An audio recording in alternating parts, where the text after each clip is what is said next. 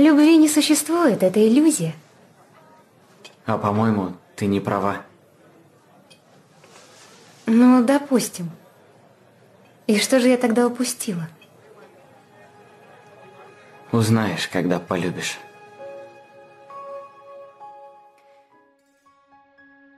Привет!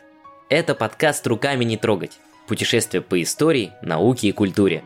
Меня зовут Кирилл, я один из ведущих этого подкаста. И здесь я рассказываю о зарубежных музеях, а моя коллега и музеолог Арина дополняет мой рассказ важными фактами. Накануне 14 февраля, Дня всех влюбленных, мы отправляемся в необычное место – Хорватский музей разорванных отношений. Все мы помним признание в любви из фильмов. Над некоторыми мы плакали. Агастус Уотерс был несчастной любовью моей жизни. У нас была невероятная история любви, и я, наверное, не смогу продолжить свою речь, так как боюсь захлебнуться в потоках слез. Над некоторыми смеялись. Она отказала мне, сказала, что любит тебя. Думай, что любит тебя! Да она не может любить меня! Да я люблю тебя! Некоторые оставляли нас в растерянности. Я люблю тебя. Я знаю. А некоторые мы ждали на протяжении многих сезонов. Пожалуйста, мисс, неужели вы ничего не можете сделать, чтобы я... Нет, нет, нет! О, Господи! Она сошла с самолета? Она с самолета сошла? Я сошла с самолета. Отношение к этому празднику у многих людей, мягко говоря, разное. Мы попросили наших друзей и актеров озвучания поделиться с нами своим мнением по поводу 14 февраля. И вот что они думают. В нашей семье не было и нет э, традиции праздновать 14 февраля. Я никак не воспринимаю этот праздник и, в принципе, наверное, никаких эмоций по поводу этого праздника не испытываю. Но меня он никак не раздражает, и если кто-то там отмечает его и считает, что это какой-то важный праздник, ради бога. Я считаю, что 14 февраля – это праздник, навязанный нам маркетологами, и он нужен лишь для того, чтобы забрать наши деньги. Однако, я понимаю, что моя девушка в этот день может расстроиться, если ее никто не поздравит, в то время как все ее подруги будут с цветами в Инстаграме. Поэтому, как воспитанный молодой человек, я расстаюсь перед этим днем. В таком случае девушка не думает о пропущенном празднике, а переживает из-за расставания. У меня День Святого Валентина ассоциируется только с тинейджерским возрастом, когда в школе стоял большой ящик, все в него кидали валентинки, а потом одиннадцатиклассники разносили их по классам-адресатам. Это была своеобразная социометрия. То есть можно было посмотреть, кто самый популярный в классе, гадать, э, от кого валентинки, кто кому нравился. То есть это была такая романтичная атмосфера в школе в этот день. Э, во взрослом возрасте я никогда этот праздник не праздновала. В день Святого Валентина меня всегда утомляли эти бесконечные сторис. «Тысяча и одна роза», «Куда же везет меня любимый?» «Расскажу уже завтра» и прочие чересчур милые истории на показ. Цены растут, в кафе невозможно сесть, все занято. Может, я скептик, но думаю, у каждого из нас есть 365 возможностей устроить для любимого человека свое 14 февраля чудесный праздник, но лучше, если бы он был не в феврале, а в какой-то весенний день, например, в апреле, а лучше вообще в мае. Друзья, есть мысль, как нивелировать минусы этого праздника. Призываю всех вас закупиться валентинками заранее, а 14 числа пойти их дарить людям самым кислым лицом, как бы грубо это ни звучало. А провести время с любимым человеком можно и 15, и 16, да хоть каждый день – лишь бы в радость обоим было. Вообще, история празднования Дня всех влюбленных 14 февраля ведет свое начало аж из Древнего Рима. По крайней мере, так считают ученые. Есть две основные версии. Первая гласит, жил-был в Древнем Риме некий Валентин, и был он христианином. А христиан в Риме, как все знают, не жаловали. А он не просто в Бога верил, а еще и других веру обращал и влюбленных венчал. В общем, страшный преступник. За что и был казнен 14 февраля 269 года. Потом его признали мучеником, он стал святым Валентином, ну и покровителем всех влюбленных заодно. По второй версии праздник связан с луперкалиями. Луперкалий – это праздник плодородия в честь богини любви Юноны и бога Фавна. Луперк – одно из его прозвищ, покровителя стад, который отмечался ежегодно 15 февраля. В древнем мире детская смертность была очень высока. Оракул известил, что для повышения рождаемости необходим обряд телесного наказания – порки – женщин с помощью жертвенной кожи. Люди, которые по каким-либо причинам имели мало детей или не имели вообще, рассматривались как проклятые и прибегали к мистическим обрядам, чтобы обрести способность к деторождению. Место, где волчица по легенде выкормила Ромула и Рема, основателя Рима, считалось у римлян святым. Каждый год, 15 февраля, здесь проводился праздник, называемый Луперкалия, от латинского «лупа» – волчица, во время которого в жертву приносились животные. Из их шкур изготавливались бичи – После пира молодые люди брали эти бичи и голыми бежали по городу, ударяя бичом встретившихся на пути женщин. Те охотно подставляли себя, считая, что эти удары дадут им плодовитость и легкие роды. А в конце V века нашей эры папа римский Геласий I решил пресечь эту традицию, но чтобы не лишать людей праздника, перенес его на 14 февраля и назвал Днем Святого Валентина. Конечно, сейчас нельзя точно сказать, как все было на самом деле. Связывать День Святого Валентина с праздником влюбленных стали в XIV веке под влиянием английских и французских поэтов. Так Джеффри Чосер, отец литературного английского языка, написал поэму «Птичий парламент» в честь помолвки Ричарда II с Анной Чешской. Пересказывать всю поэму не имеет смысла, она длинная и красивая, а нам важно все-таки то, что ее действие происходит 14 февраля – за не был день Святого Валентина, когда пернатые вступают в брак. Так перевел эти строчки Сергей Александровский. Из-за разницы между юлианским и григорианским календарями 14 февраля в Англии времен Чосера было теплее, чем сейчас, и уже вполне можно было праздновать приход весны. Затем, уже в 19 веке, праздник распространился по Европе и дошел до Российской империи – в этот день дворяне устраивали балы с танцами и играми. Очень большой популярностью пользовалась, например, такая игра. Брали две шляпы, женскую и мужскую. Все гости, независимо от возраста и пола, писали на листочках свои имена. Затем записки женскими именами клали в женскую шляпку, а с мужскими, соответственно, в шляпу мужскую. После этого все гости, закрыв глаза, вытягивали записки. Женщины тянули листочки из мужской шляпы, а мужчины из женской – так образовывались пары, которые не должны были расставаться весь праздничный вечер. Любопытно то, что после Дня Святого Валентина всегда играли много свадеб, поэтому юные девушки, желающие выйти замуж, всегда ждали этот праздник с нетерпением. Девушки также делали валентинки – шелковые платки с вышитыми признаниями в симпатии, с засушенными цветами, обрызганные духами. Все зависело от фантазии.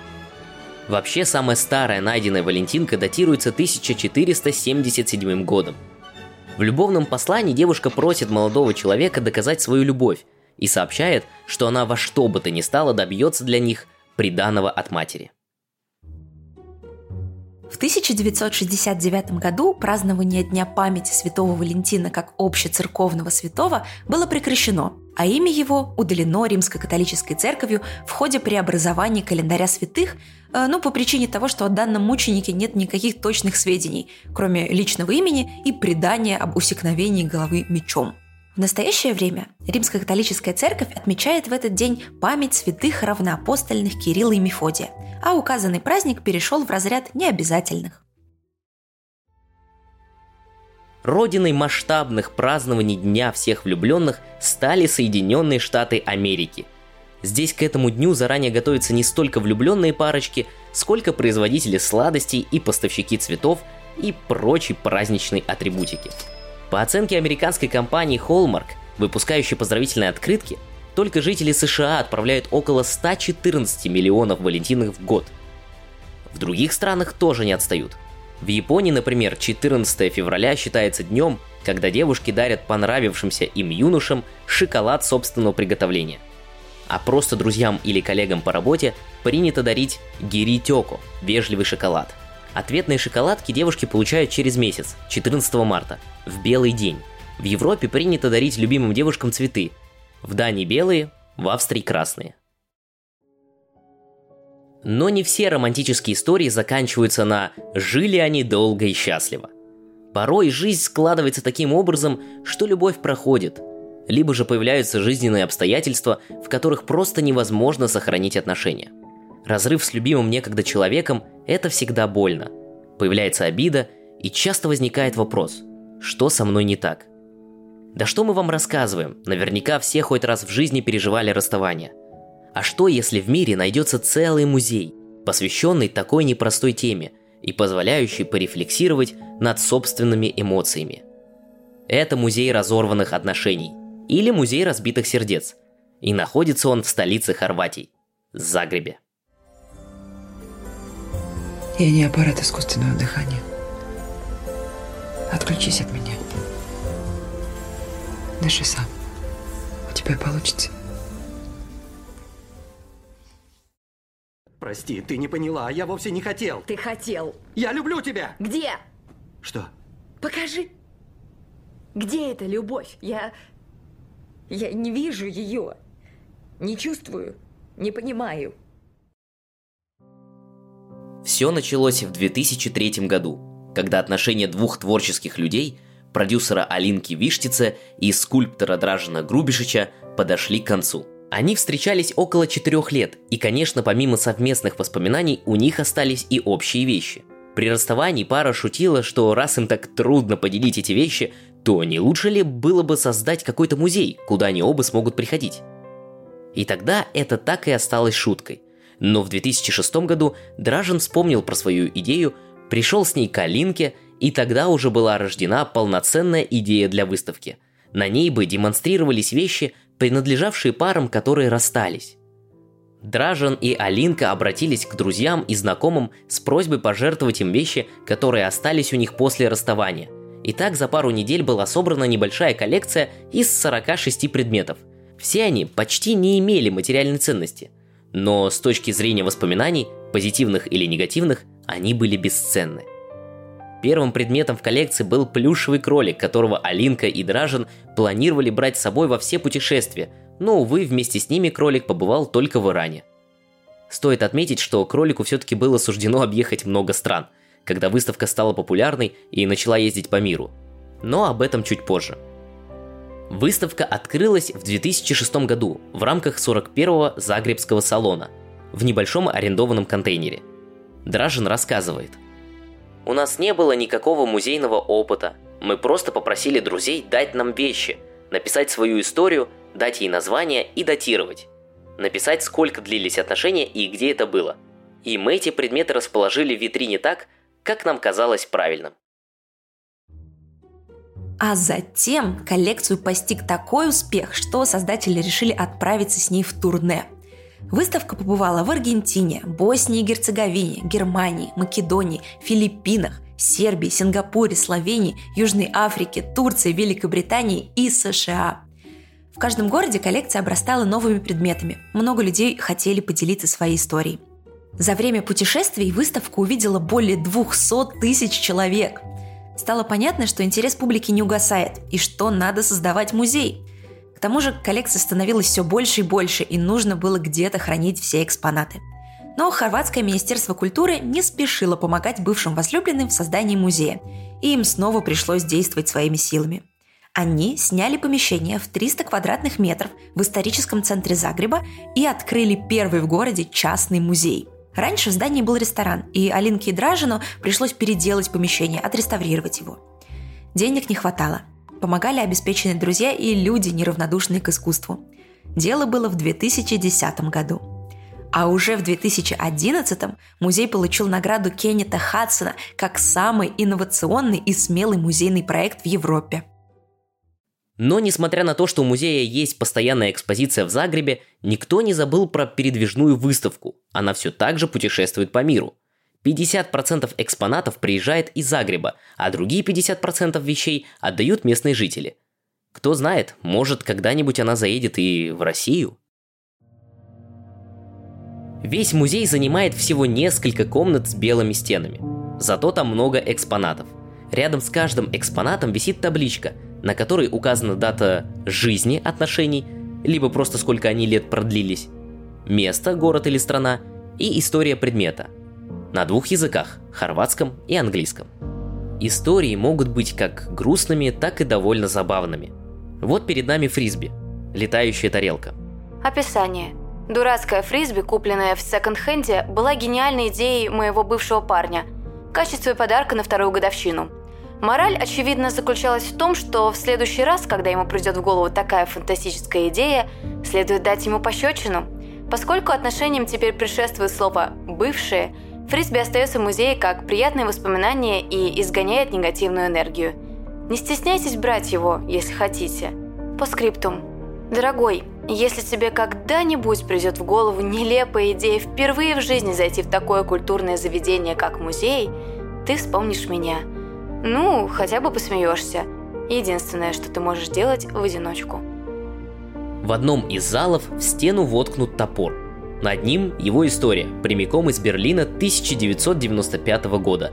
Рассказываем ее. Она была первой женщиной, которая позволила переехать ко мне – все мои друзья считали, что мне нужно научиться открываться людям. Через несколько месяцев после того, как она переехала, мне предложили поехать в США. Она не могла поехать со мной. В аэропорту мы прощались в слезах, и она уверяла меня, что не переживет без меня этих трех недель. Я вернулась через три недели, а она говорит, «Я влюбилась в другую. Я знаю ее всего четыре дня, но знаю, что она может дать мне все, чего не можешь ты». Я спросила ее о планах относительно нашей совместной жизни. На следующий день у нее все еще не было ответа, поэтому я выгнала ее. Она сразу же уехала в отпуск со своей новой девушкой, а ее мебель осталась у меня. Не зная, что делать со своим гневом, я наконец купила этот топор в супермаркете, чтобы выпустить пар и чтобы у нее возникло небольшое чувство потери, которого у нее явно не было после нашего разрыва. В течение 14 дней ее отпуска я каждый день разрубала один предмет ее мебели. Останки я оставляла там же, как выражение своего внутреннего состояния. Чем больше ее комната, наполненная рубленной мебелью, приобретала вид моей души, тем лучше я себя чувствовала. Через две недели после отъезда она вернулась за мебелью. Все было аккуратно сложено в небольшие кучи из обломков дерева. Она взяла этот мусор и навсегда покинула мою квартиру – топор превратился в терапевтический инструмент. Некоторые истории разрывают сердце, как, например, история открытки из Еревана с подписью на русском языке. Я 70-летняя женщина из Еревана, столицы Армении. Я посетила Загреб еще в 1967 году, и этот город очень близок к моему сердцу. Когда я узнала из нашей местной газеты, что существует музей разорванных отношений, мне стало грустно и радостно одновременно. Это открытка, которую давным-давно просунул в щель моей двери сын наших соседей. Он был влюблен в меня три года. По старой армянской традиции его родители пришли к нам домой просить моей руки. Мои родители отказались, сказав, что их сын меня недостоин. Они ушли, злые и очень разочарованные. В тот же вечер их сын сбросился со скалы на машине. Бывают и очень лаконичные подписи. Вот утюг и его история из Норвегии. Этим утюгом я гладила свое свадебное платье. Теперь это единственное, что у меня осталось с тех времен. Или резиновая собачья игрушка в виде гамбургера из Люксембурга. Отношения ее владельцев продлились год. Надпись гласит – его пес оставил после себя больше, чем он. Но, как можно догадаться, отношения бывают не только между влюбленными. Отношения – это еще и связь родителя и ребенка, дружеская связь, связь между коллегами по работе. Музей исследует тему разрыва и таких отношений тоже. Вот декоративная фигурка обнимающихся лягушек и подпись. «Мама ушла, когда мне было три года. Это один из немногих подарков на Рождество, которые я от нее получил. Индиана, США. Или вот, фигурка-человечка с отломанной рукой из Швейцарии. Это подарок от крестной. Моя крестная была очень добра ко мне. На Рождество и даже в обычные дни она осыпала меня подарками. Стоило мне только захотеть что-нибудь, я тут же это получал. Мои родственники страшно мне завидовали. Однажды я подслушал, как мама разговаривала по телефону. Я только могу вспомнить, как меня озадачил термин анонимные алкоголики. Я действительно не знал, что это может быть, поэтому я придумал свое собственное определение и не спрашивал никого. В какой-то момент моя крестная переехала в другую страну. Она не попрощалась со мной, я так и не понял, почему. Мама говорила мне, что ей пришлось бросить все – мужа, детей, меня – в своей старой жизни, чтобы начать новую. До сегодняшнего дня я не спрашивал, что случилось. Моя крестная недавно вернулась, я видел ее мельком. Мы все еще очень близки, я это чувствую. Мы не говорили о старых днях, но я намерен спросить ее. Но на этом музей не заканчивается. Он продолжается в сети – Виртуальный веб-музей позволяет зарегистрированным посетителям загрузить свои собственные изображения и документы на сайт. Дарители могут решить, хотят ли они просто выложить фото в архив или сделать их открытыми на сайте, чтобы все могли прочитать их истории. Можно прислать свою вещь и в музей, правда нет гарантии, что ее выставят на обозрение публики. Но если вам страсть как хочется избавиться от какой-то вещи, оставьте заявку на сайте музея с рассказом об истории этого предмета – Затем с вами свяжутся и расскажут, каким образом передать вещь в музей. Все предметы выставляются анонимно, так что можно не бояться, что ваши друзья, заглянувшие в музей, смогут узнать ваши секреты. Музей находится в столице Хорватии, городе Загребе, в исторической части города, в доме номер два по улице Кирилла и Мефодия. Цирила Метоцка по-хорватски. От кафедрального собора Загреба до музея пешком 10 минут. От знаменитых каменных ворот – старейшего сооружения в городе 3 минуты. Так как музей частный, а не государственный, он открыт 7 дней в неделю, даже по понедельникам, с 10 утра до 9 вечера. Стоимость билетов довольно низкая. Взрослым придется заплатить 40 кун, это около 450 рублей. Льготные билеты стоят 30 кун, 350 рублей соответственно. В музее есть кафе и бистро, где можно выпить пиво такого же холодного, как сердце твоей бывшей – а также магазинчик со смешными и милыми сувенирами. Так, например, можно увести с собой ластик, стирающий плохие воспоминания, или зонтик с защитой от слез. Это был подкаст «Руками не трогать». Спасибо, что послушали нас. Если вам понравился выпуск, то оставьте нам отзывы на той платформе, где вы слушаете подкаст. Нам будет очень приятно. Подписывайтесь на инстаграм студии «Поток», Скачивайте гайд к этому выпуску, чтобы дополнить аудиоисторию фотографиями и иллюстрациями. В описании вы еще найдете ссылку на наш Patreon. На этой платформе вы можете поддержать наш подкаст и получить доступ к дополнительным выпускам, общению с авторами подкаста и крутым материалам. Спасибо и до новых встреч!